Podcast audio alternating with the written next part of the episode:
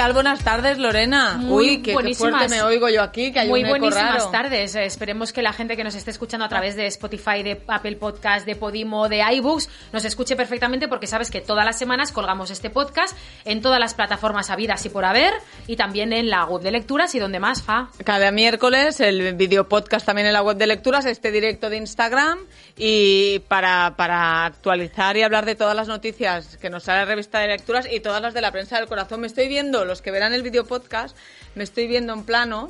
Con Sí. este pelo que llevo. Y Sí. mira la espalda, a ver, se ve. Laura mon- Fa viene hoy con una cazadora muy original, pero que creo que no es tuya. ¿De quién No es esa mía, cazadora? Mira, ayer, mira, una de las noticias es que ayer tuvimos la despedida de soltera de Anabel Pantoja. Ahora te contaré lo que Sí. pueda contarte sin meterme en líos.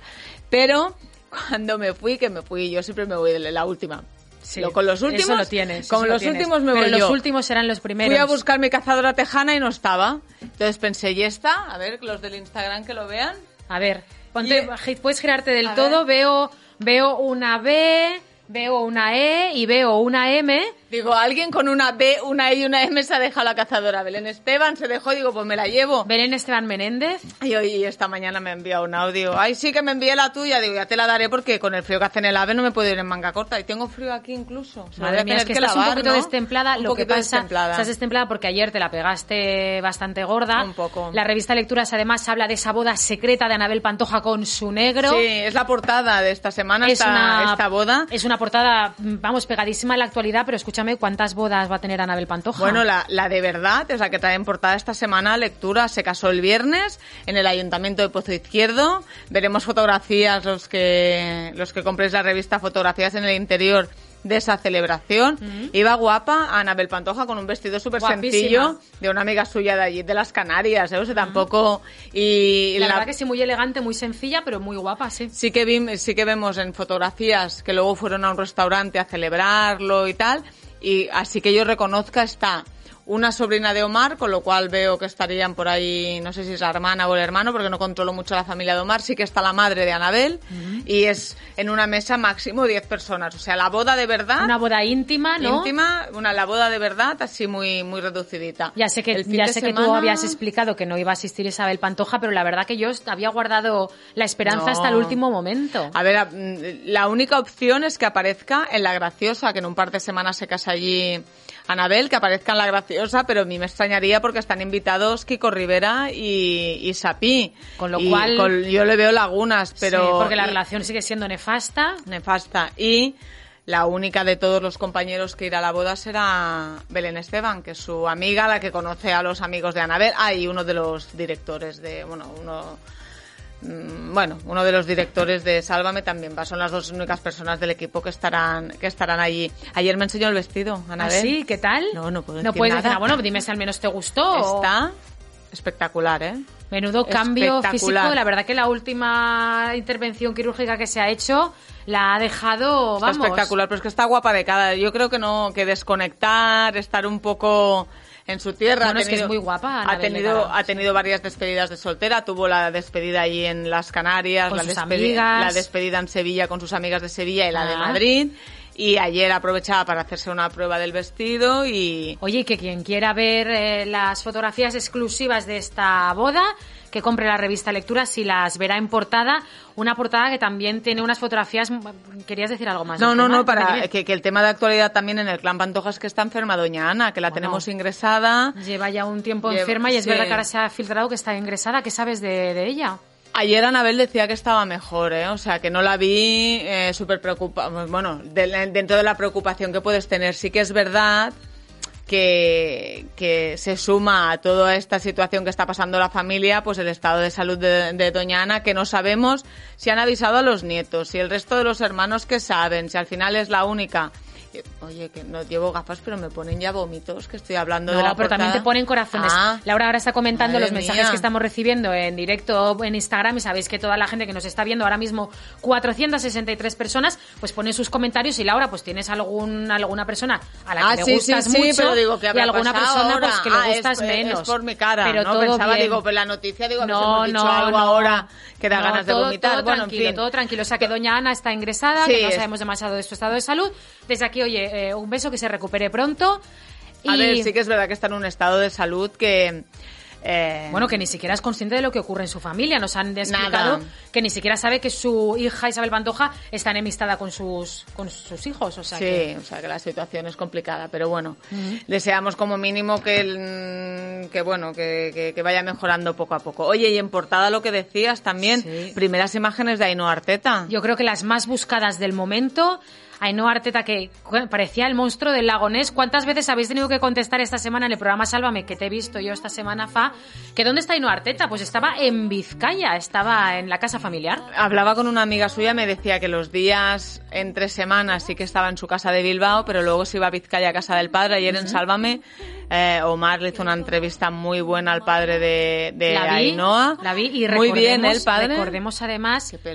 Recordemos además que ella había explicado en varias entrevistas que su relación con su padre era bastante mala, que de niña lo había pasado muy mal. Se ve que su padre era una persona bastante autoritaria, que era una persona eh, que bueno que a, que a veces le que a veces le costaba le costaba a lo mejor tener una, una educación digamos fácil, que era que era bastante duro como padre. En, en todas estas teorías sobre el divorcio de Ainhoa Arteta, sabes que hay varias versiones de quién sería el malo, como si tuviera que haber solo un malo, Sí. y de qué podría estar pasando. Y una de estas teorías sería que la dureza mm, eh, a nivel de educación del padre de Ainhoa con Ainhoa habría afectado de tal manera a, a la soprano Sí. que así se comportaría también un poco con sus parejas, ¿no? Pero esto es una de las teorías, igual que hay otra que si tiene un problema y lo quiere contar. Bueno, ella lo había contado muchas veces, o sea que su relación, la relación con su madre no era buena y también había dicho que la relación con los hombres de su vida había estado marcada por una violación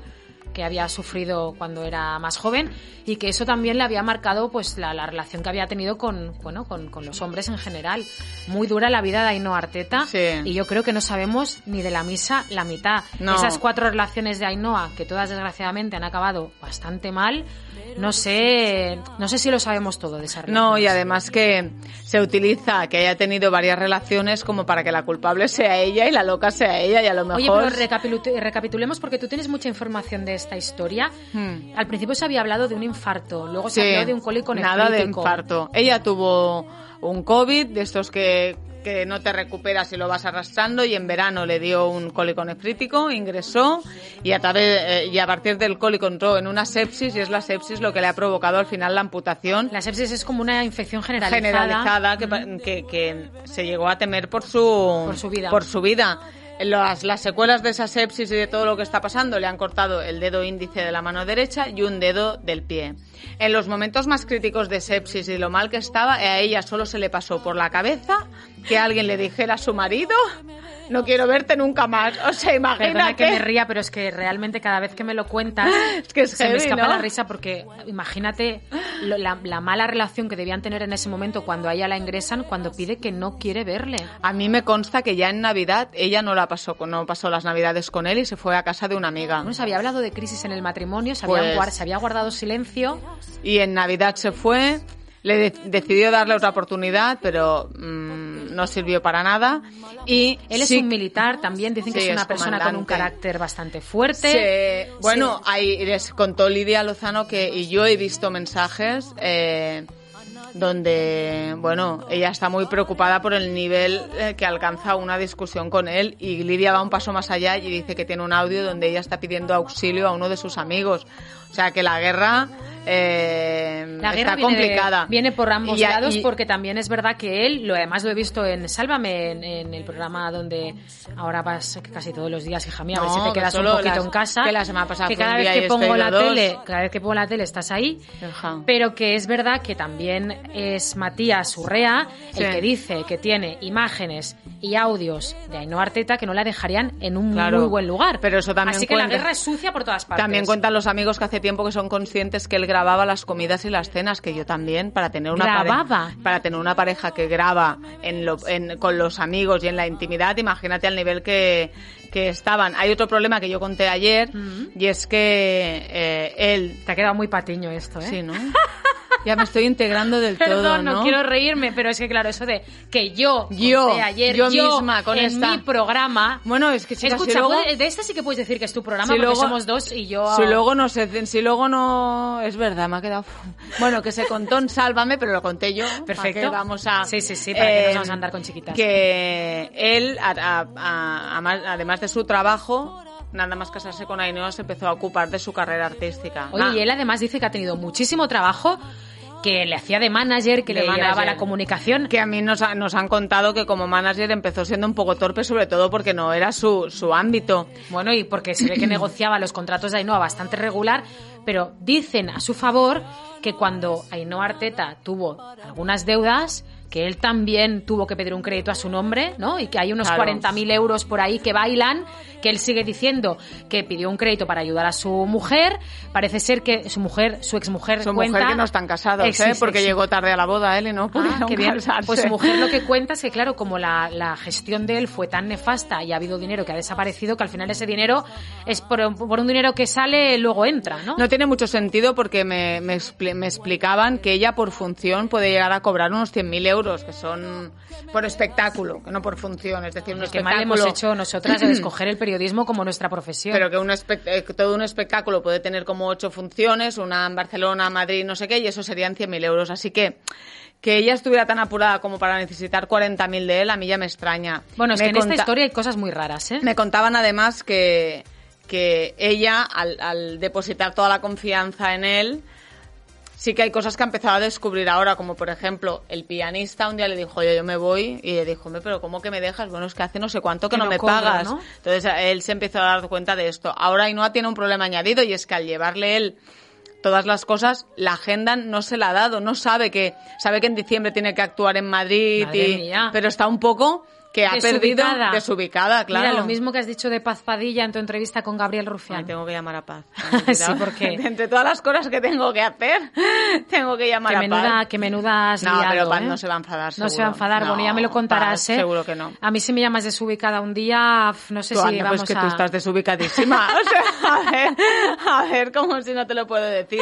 Pero vaya, que las primeras imágenes de Ainhoa y a- a- el aspecto El es de aspecto es mujer. bastante desmejorado. A, a pesar de que el padre decía ayer, no, está muy bien. Bueno, está muy bien, A ver, pero es verdad está- que, que está sin maquillar, que va vestida así con una bata bastante amplia, que no es la imagen de Ainhoa Arteta cuando la vemos encima de un escenario, pero es que nosotras ahora mismo, si nos ves, la verdad que también parece que nos haya pasado un camión por encima, fa. Bueno, sí. Escucha, seguimos con la revista Lectura, super entrevista Hombre, del flipado. hijo de Bárbara Rey, una entrevista muy esperada después de que su hermana confesara que había sufrido abusos sexuales cuando era niña y una entrevista muy esperada también porque había desaparecido de la faz de la tierra, no sé dónde lo ha encontrado el director de la revista Lecturas, porque estaba absolutamente desaparecido después también de una depresión Sí. por su separación. Ha dicho que ha estado un año, como se separó hace un año y que ha pasado por una depresión. Sí que en la entrevista cuenta que lo de la fama no le apetecía y que se fue a estudiar fuera y tal, y que ha estado unos años desconectado.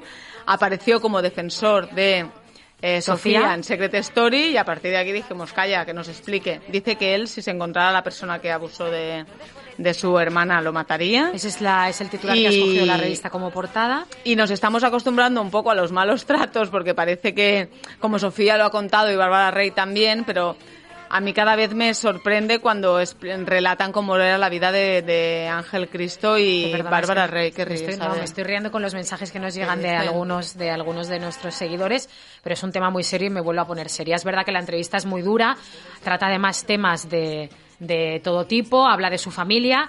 Me, me encantan las preguntas de, de la, de la periodista de Carmele, Sí. cuando le pregunta sobre el rey Juan Carlos y su relación, que quiere dejar muy claro que ni lo ha visto nunca, ni lo conoce. Esa es la versión de Y que, lo queda que ha ahora pasado ya lo contará. que lo ya contará Bárbara mi- Rey. Sí, ya lo Pero bueno, contará asegura que no lo conoce cuando recuerda que la leyenda explica que el rey Juan Carlos pasaba mucho tiempo en ese chalet que tenían y que incluso había conocido a los hijos de Bárbara Rey, pero bueno, lo niega, lo niega ahora Ángel. Y La habla también de, la, de infancia tan dura que pasa. Bueno, con episodios ya habían ya había narrado Sofía Cristo cuando estiró a su madre del pelo para echarla de casa, cuando los echó y ni siquiera le dejó las lámparas, solo se quedaron en una casa sin Cuando se separaron, ¿no? cuando se separaron y que muchas de las portadas de la revista Interview Hay música muy fuerte, ¿no? No, no, no, es que de repente Ah. oía algo y no sabía qué era, pero sí. Eh, alguna de las portadas de la revista Interview, eh, a él, mm, ella lo hacía, Bárbara lo hacía porque necesitaba el dinero, pero que eso le supuso que en el colegio Ángel Cristo pues sufriera Bullying, ¿no? Intentaron hacerle bullying, pero él dijo, eh, él explica en esta entrevista que era fuerte como para salir de eso. Oye, la parte,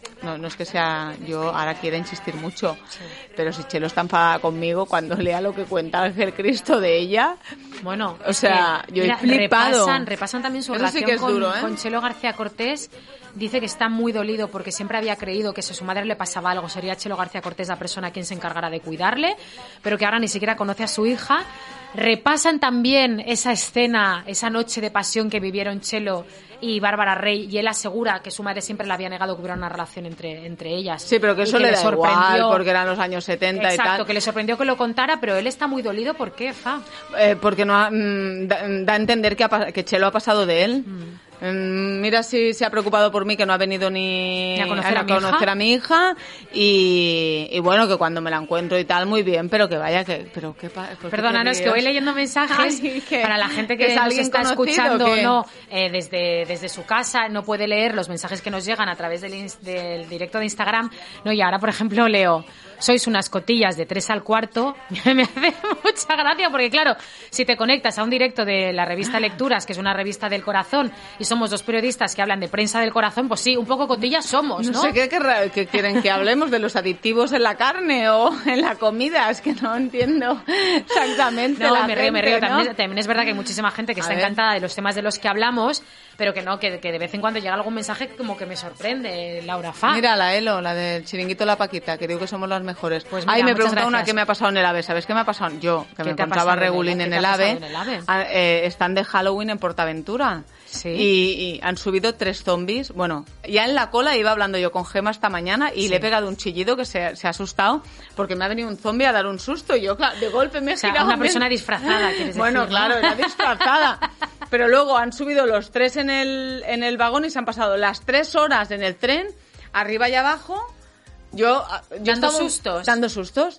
Y ya me conoces a mí también. Que Sí, para que tú eso- eres de asustarte fácil. y yo en medio del vagón y ¡ah! chillando, porque estaba yo concentrada con mi, con mi estrés. Oye, ahora sí que necesito que te concentres A porque ver. vamos al tema central. ¿Qué Ya sé que ahora? Lecturas ha escogido la como portada de Anabel Pantoja. Mi portada esta semana en Lecturas eras tú. Ah, es verdad. Eras tú porque Omar, Omar Suárez, Omar Suárez, Sí, Omar Suárez. eh, reportero del programa Sálvame, que desde aquí le mandamos un beso, que somos las dos absolutamente fans de su Adoro trabajo. a Omar, vamos, es súper bueno. Te ha hecho una entrevista hablando a la vez de, de tu De entrevista. todos mis compañeros hablando, Sí, ¿no? De tu entrevista con Gabriel Rufián, que ha sido lo más polémico de la semana. Mira, te cuento, te cuento, ya que estamos aquí, la gente que se conecta, los que están conectados, yo la entrevista con Rufián la hice en mayo o junio, no sé si te acuerdas, que cuando hace me lo mucho. contaste, era antes de irnos de vacaciones. Y, y ya me olvidé.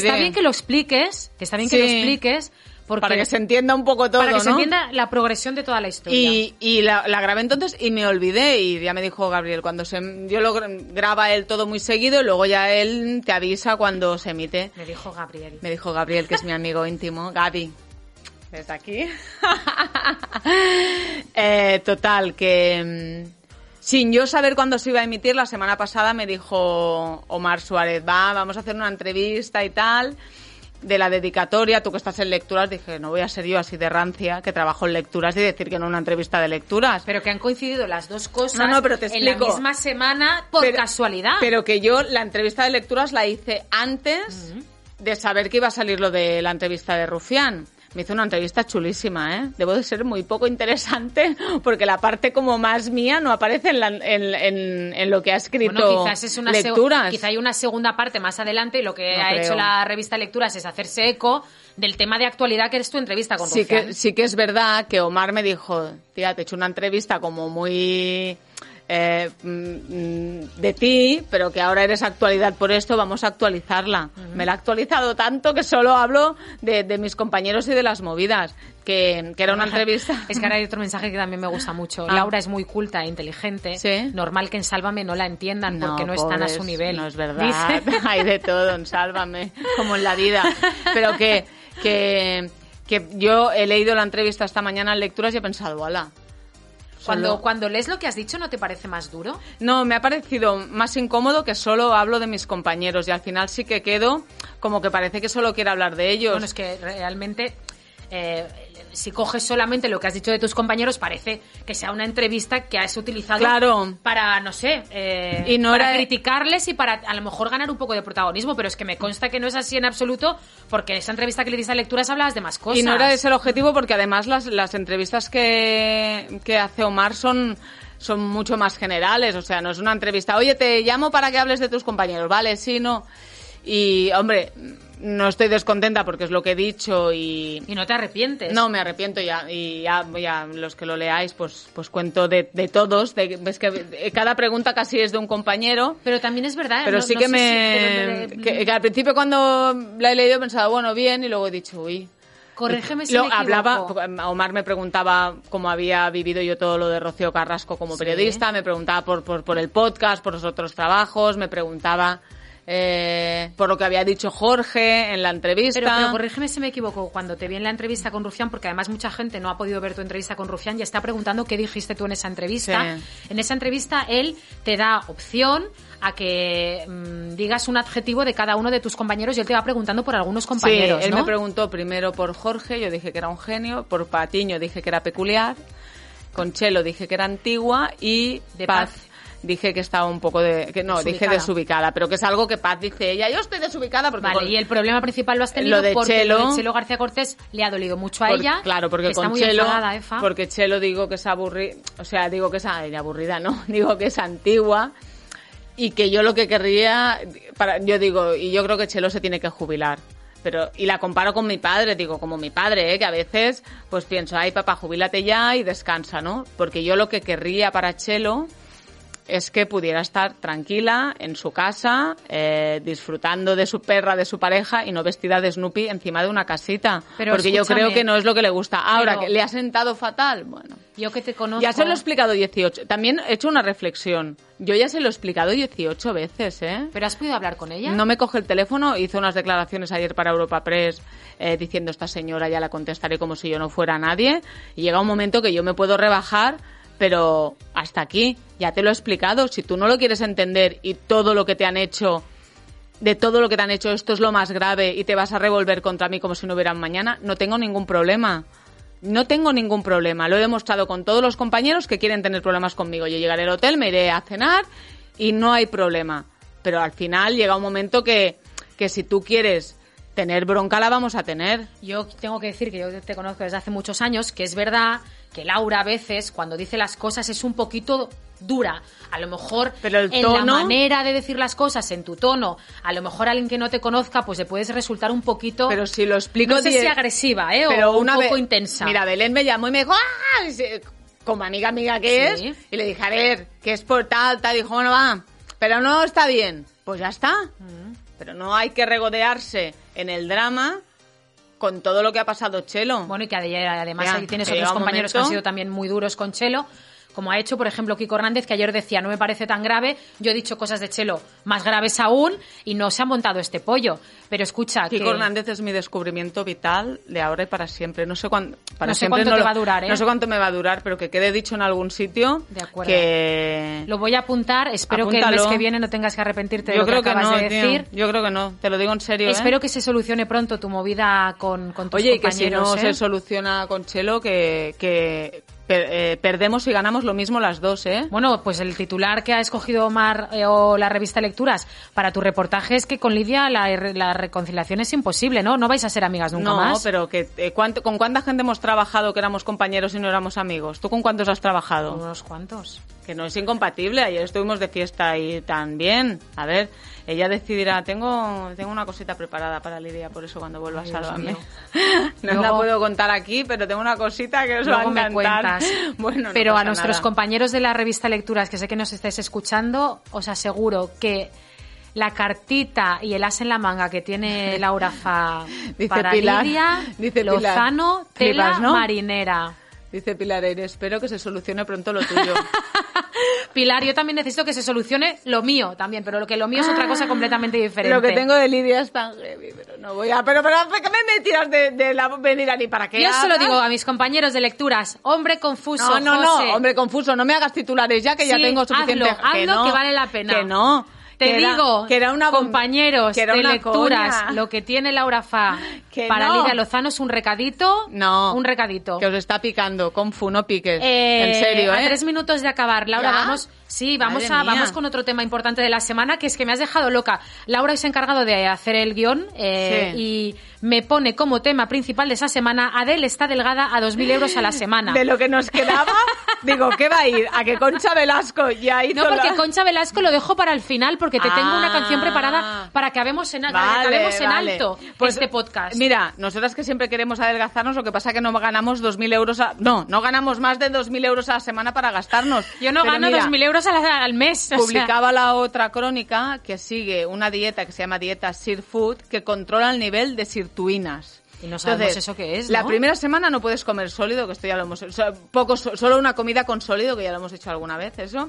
Sí. Y eh, luego tienes que comer una alta, una alta concentración de alimentos que tienen sirtuina, que son, apunta, ¿eh? ¿Apunto? Apunta. Venga. Manzanas, Sí. aceite de oliva, Sí. col rizada, apio, rúcula, arándanos, té verde macha y trigo sarraceno. Que claro, acabas adelgazándote porque que es que te coge una vomitera comiendo porque la, solo la- esto. la mitad de cosas que has dicho saben a tierra todas. Claro. Pero me has puesto que puedo beber vino tinto, que eso me Café interesa y bastante. chocolate. Café y chocolate, Sí. quiero decir que, bueno, bien. A bien. ver, también la ha hecho Pipa Middleton esta dieta y ya te digo, Adela ha perdido 70 kilos y está, no sé si está estupenda porque tiene cara de pasar hambre. ¿Tú no se lo ves? Pero es que, a ver, la cara de pasar hambre la tengo yo todos los días a partir de las 12 del mediodía. Pues sí, y esta es la, la dieta espectacular que sigue Adel, que está estupendísima de la Bueno, vida. pues no Oye, sé si la vamos a seguir tú nosotras. estarás triste, ¿eh? Por eso. Sí, Esta ¿por la qué? noticia la tenemos que dar también. Bueno, dime. Para, para las cuarentonas y cincuentonas que nos siguen, esto Sí, se puede como usar. nosotras. Yo como estoy aprendiendo de feminismo, no sé si se puede usar... Bueno, también dirías cuarentones, ¿no? Ah, O vale, vale, cincuentones. sí, pero es una O serie- cincuenters o cuarenters. Como dice Sergi Más, ¿no? Exacto. Mira, se ha muerto a los 57 años el Stanford Sí. de, de Sexo en Nueva York. El amigo, el, mejor amigo de la mejor amigo de Sarah Jessica Parker, de Carrie. Bradshaw, de Mm. Sexo en Nueva York. Lo he leído además en Twitter que daba la noticia, bueno, daban la noticia bastantes compañeros suyos, una noticia muy triste. Además, él había continuado al lado de, de las actrices de la serie como pues, que tenía cierta amistad con ellas y también estaba había protagonizado las películas Ay, junto a ellas. La, la. Pilar Eire y las sesentonas que también, ¿no sois de Sexo en Nueva York? Es que me pierdo, por Oye, ejemplo. y sesentonas también, y setentonas, y octogenarias también, porque no, Sexo mi en Nueva madre York... que ya está más mayor no le gusta Sexo en Nueva Pues a mí York. mi madre, mi madre es bastante fan de Carrie Bradshaw, sobre todo de sus vestidos, ¿Ah, ¿eh? le sí? gustaban muchísimo. Pero es que mi madre lo de la moda no. Oye, vamos a hablar de una octogenaria a la que yo quiero mucho, creo Sí, que tú también. sí. Ah, Comentabas antes, Concha Velasco. Concha Velasco que Mira, un se despedía de los escenarios ayer en Logroño, Fa. El otro día que hablábamos en Sálvame de que aquí en, decía Paz Padilla, aquí en España no se valora a las actrices como Penélope, a Penélope no, se la valora porque es tirando antipática, porque mira si se valora a Concha Velasco. Y eso que acaba de recibir en la Copa Volpi ya tiene de los premios más importantes ¿no? de, de, vamos, de la meca del cine. Sí, pero como ella no es muy agradecida aquí en su país, ni... De ni- eso un día tendríamos que hacer un debate, ¿eh? ¿Tú Sí. crees que la culpa es de Javier Bardem o no? No, yo creo que es de los dos. Aparte Mm. es igual que Javier, Ja- nuestro amigo Javier también ha ayudado, porque vamos... Pero en fin, ya Bueno, pues de Concha esto. Velasco se despedía ayer de los escenarios, lo hacía desde el Teatro Bretón de Logroño. Porque se ve que tiene familia en Logroño, que es un teatro que le ha dado buena suerte y tal, y que se, de- se despide. Con la habitación de María, una obra que además habría escrito su hijo para ella. Y que le están haciendo, se está construyendo un apartamentito, ha dicho, en, en el barrio de, Chan- de San Chinarro, en Madrid, para estar al lado de sus hijos, y que se va a dedicar a eso. Yo me doy cuenta que A me cuidar hago... de sus nietos, no me la imagino yo, ¿eh? Bueno, hasta cerca de la familia al final, porque está, no es que esté sola, pero vivir, quiere vivir sola, pero cerca de, de- de sus hijos. Con estas cosas me doy cuenta que me hago mayor, ¿Sí? ¿no? Bueno, eh, ¿pero por qué? Es, mm, porque la veo a ella ya como mayor y es Sí. alguien que ha estado siempre cerca, ¿no? Es como cuando vimos a los hombres que, que volvieron a un concierto, que golpe ¿Me estás a- diciendo que los viste mayores? Hombre, yo vi, a, yo vi a David Summers, que yo perdía la cabeza por él y cuando lo volví a ver dije, a ver qué ha pasado, ¿no? Oye, a ver qué ha pasado. Que evidentemente nos dice ahora un seguidor a través de la cuenta de Instagram, no se valora a las actrices mayores ni a las periodistas sesentonas. Yo creo que se valora a todo el mundo. Hombre, y es más, eh, ojalá, ojalá se valorara, se valorara tanto a jóvenes promesas como actrices y periodistas consagradas. ¿eh? Que nos cuesta mucho, muchas veces, eh, que se nos valore a, a, ¿no? a gente que llevamos muchos años trabajando y a lo mejor no tenemos cierto estatus. Se ha de valorar a las que siguen al- por trayectoria y quien sigue traballa- trabajando en las mejores, eh, manteniendo el nivel. Es decir, Concha yo- Velasco ha mantenido el nivel desde hace muchísimos años. Se lo decía yo el otro día, hablando de lo de Chelo, se lo decía yo a Carmen Borrego. Yo creo que María Teresa Campos ya se ha retirado, ya está, y es, ha sido una comunicadora excepcional. No vayamos a estropearlo y a lo mejor si no estás en un momento como para trabajar, coger un proyecto y acabar tu carrera, yo que sé, siempre lo digo. Bueno, yo creo Eh, que Concha Velasco ha escogido también un buen momento para, Claro. para retirarse, porque creo que en sus últimas, eh, no sé, ¿cómo podemos decirlo? En sus últimas declaraciones públicas o las últimas apariciones televisivas ya se la veía quizá un poquito, no sé, no estaba en su, no estaba en buena forma. Pero que hay decirlo. divas que al final yo siempre pienso en, en Marujita Díaz o Sara Montiel. ¿Tú crees que Sara Montiel con lo que fue tuvo que acabar haciendo el friki con, con el, el Antonio ese? ¿Cómo se llamaba? Bueno, sí. Antonio no sé qué, ¿no? Eh, ¿Cómo se llamaba ese hombre? Eh, cubano. Ah, Tony ostras, Hernández. Anto- Tony, Tony Hernández. Tony, sí, sí, iba a decir Antonio Antonio, no, Tony Hernández o Marujita. Díaz cortándose las uñas, Bueno, en lo que pasa es las que uñas de los pies en salva. Yo creo, que- yo creo que además ellas por, e- por ego pues siempre quieren estar Bueno. pues pendiente, ¿no? Que quieren estar como siempre en la actualidad, en televisión, Pues Esa es la estar clave. presentes. ¿Tú crees que no tiene ego Concha Velasco? Pues seguro, pero sabe, ha sabido retirarse. Mm. es un buen momento para retirarse. Ha estado al máximo nivel y Concha, desde aquí, las gracias absolutas por lo bien que has tratado siempre a la prensa del corazón. por no lo solo- generosa que ha sido siempre, Siempre, por lo sincera que ha sido siempre, las cosas que ha contado Concha Velasco, de su vida, de su relación con, eh, con, Pedro Marsó, de, de De tantas todo. y tantas cosas, de sus hijos, de sus nietos, de sus, vamos, de sus problemas económicos. Pocas actrices y pocas celebrities de este país han sido tan generosas con la prensa como lo ha sido Concha Velasco. Y ahí estamos, acabando por todo lo alto nosotros Bueno, pues este nada, podcast. chica Yeye, Sí, volvemos la semana que viene, el no me miércoles. líes esta semana porque últimamente estás a tope. ¿eh? Ya no vuelvo. Bueno, pues- Bueno, ya no vuelvo, ya no vuelvo esta semana. Yo ya he hecho mi día. La semana que viene, hombre, ya te aviso que me tengo que encontrar con Chelo y con Patiño. O sea, en algún momento tendremos. Bueno, pues ya me. Pero ya me eh, que yo estoy dispuesta a quemarme en la hoguera, soy la peor, la más mala, uy, qué mal, Laura Fa, y hasta luego Mari Carmen, y la semana que viene otro lío. Y ya está. Bueno, pues nada, un, besito. Me están corrigiendo que no es Pedro, es Paco Marsó. Tenéis razón, Paco Marsó, el marido de Concha, el ex marido de Concha Velasco. Ay, Miquel nos escribe desde Boston. Pues un beso a toda la gente que nos ve desde Boston como Miquel o desde cualquier otro punto de, Sí, de la nos- nos geografía muchos- mundial o incluso desde otros planetas eh, como Marte. Y Nos escuchamos la semana que viene, nos Lorena. escuchamos la semana que viene. Nos un vamos besito. a tomar un café. Venga, besos. un abrazo. Gracias a todos por estar ahí.